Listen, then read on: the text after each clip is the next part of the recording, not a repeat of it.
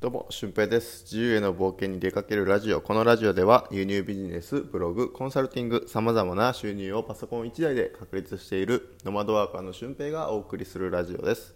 ノウハウや思考方法についてお話ししていきます。はい、今回も前回に引き続き行動の科学ということで行動していく何かを始めたいとか、えー何かを頑張りたいという時に一歩踏み出すためのこう行動ステップを、えーまあ、メカニズム的に解いていくとこういうことが起こってますよと、えーもし自分が今行動できていないならこういうことを変えていきましょうみたいなことを、えー前回お話ししていきましたね。前回はあのコンセンサスリアリティ。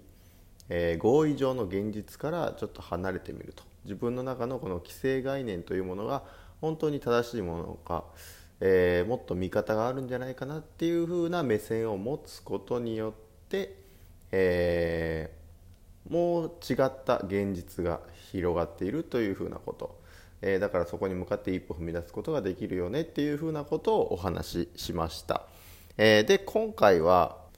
えネガティブ行動しないことですね。ネガティブなことがなぜ続けられているのかっていうことについてお話ししたいと思います、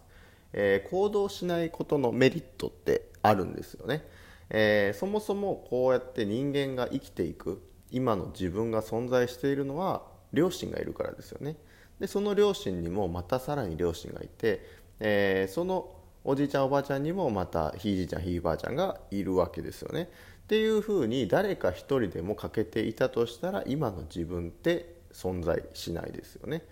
はい、ということでこれがあのもう全員誰もが死んでいないんですよ。自分の今までの子孫の中で。あ子孫じゃない。先祖の中で。はい、ということはこのネガティブ行動しないというか自分をしっかりと守るための行動ができていて、えー例えば戦争があったとしたら、ね、もう大昔からですから縄文とかね弥生とかそれぐらいの時ですよね縄文なんてあの狩猟民族だからマンモスがいたりとかなんかね凶暴なサーベルタイガーとかがいたりして、えー凶暴な動物もいたはずですよね。そう。でもその中でも生き残ってきた自分たちの先祖がいて、えー江戸時代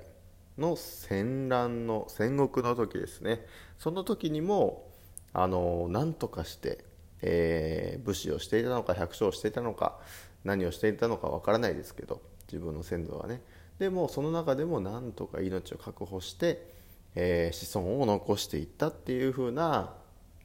ある意味こう行動していないその神風特攻隊みたいな感じでドーンといくともしかしたら、まあ、それまでにこう子孫を残していなかったらねあのその他の子孫繁栄がなかったっていうことですよね。ということは自分が存在しないということだからネガティブな、あの行動によって今までの自分って形成されてきたんですよ。ある意味ね。そう。だから、あの行動しないことにもたくさんメリットがありますよね。こうやって子孫繁栄をしていくとか、えー死なない危険に出会わないとかね。そう。サーベルタイガー倒さないとマンモスも倒せないっしょ。ってサーベルタイガーにガンガン立ち向かっていくと、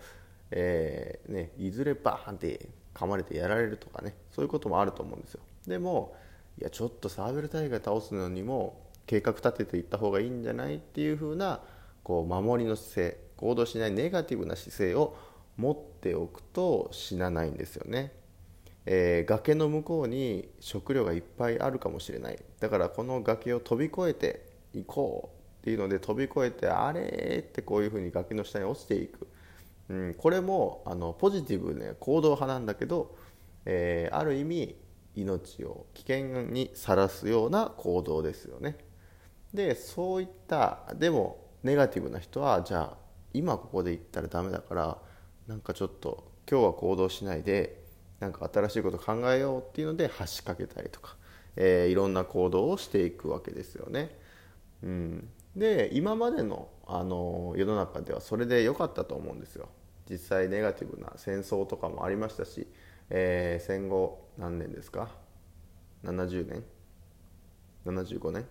か？80年？かちょっとよくわからないですけど、えー、そういうふうなあの平和ボケをしている今の世代ですよね。今の人たち、えー、今生きている人たちっていうのはもう本当に平和しかほとんど知らないような人たちの中で、えー、そんなネガティブな行動しない人。というかむしろポジティブに行動したら死にますかっていう話ですよね、うん、答えは絶対死なないと思います。だからそういった今行動をガツガツしている人っていうのは、えー、注目を浴びるし何かしらこう仕事が舞い込んできたりしているんですよね。そう。で僕の場合も輸入ビジネスという行動を起こしてブログを書くという行動を起こしてインスタグラムラジオをするっていうふうな行動を起こした末に、えー、自分の周りに仲間ができてコンサルティングできる仲間とか、えー、一緒に旅に出る仲間とか一緒の宿泊先に泊まってくれる仲間とか一緒にお酒飲んでくれる仲間とかそういうふうな、えー、自分が行動しないと現れなかったような仲間たちがどんどんどんどん増えてきているんですよね。そうでこれはまあ仕事にこう例えて言うとやっぱり一つ会社員の仕事今やってる仕事今までその生き方で正しいとされてきた生き方でもこのコロナとかさまざ、まな日本の状態によって給料はどんどんどんどん下がっていきますし昔に比べるとねあのじわじわと下がってきてるから気づかないかもしれないんですけど昔と比べると本当にガクッとこう下がっている時期があるんですよね。そうだからあの気づかず。で、えー、ネガティブでいるっていうことが人間の基本的な姿勢なので、えー、これをこうポジティブに転換させる。昨日言ったコンセンサスリアリティっていう風な合意上のこう今まで当たり前とされてきた現実の中からこう一歩外れてみて、えー、ネガティブな状態っていうのが通常にされている人のこの性質をポジティブに行動していくよっていう風な感覚に変えていく。そのために、えー、人間っていうのはネガティブからこう子孫繁栄をしていきましたよっていう風なことを知っておいていただきたいなと思います。そうなんです。よだから、えー、人の能力っていうのは結構パラドックス的な部分がありまして、えー、私は行動することに自信がないんです。っていうのを自信を持って言えたりとかね。こうちぐはぐな部分関係になっているのでそこにこううまく気づけて気持ちをシフトしてあげる。それが行動するメカニズムだと思うんですよね。うん例えばブログを読んでえー、この人のメルマガを取ってみようとか。メルマガ取ってみて、えー、この人の教材でわからないことがあれば聞いてみようとか。で実際に聞いてみてやってみてあそれでも分かれたいなと思ったらコンサルティング受けてみようとか。僕も実際こういう風な流れで、えー、その方が結果が出るのが早いんじゃないかなと思ってスタートしたら、えー、思うように結果も伸びていって今は自分自身でいろんなことをコントロールできるようになってきたかなと思うのでえー、もうネガティブに守っていく必要っていうのは全然なくてポジティブに行動しても死なないですよね。炎上なんてほぼしないと思うんですよ、うん、有名な人が、うん、下手な発言とかねちゃんとこう賛否両論のあることに突っ込んだ時にこそ炎上っていうのは起きますけどあの一般人の方でね大炎上が起こるっていうのはまあもうほぼないかなと思います。普通にビジネスをしているとね。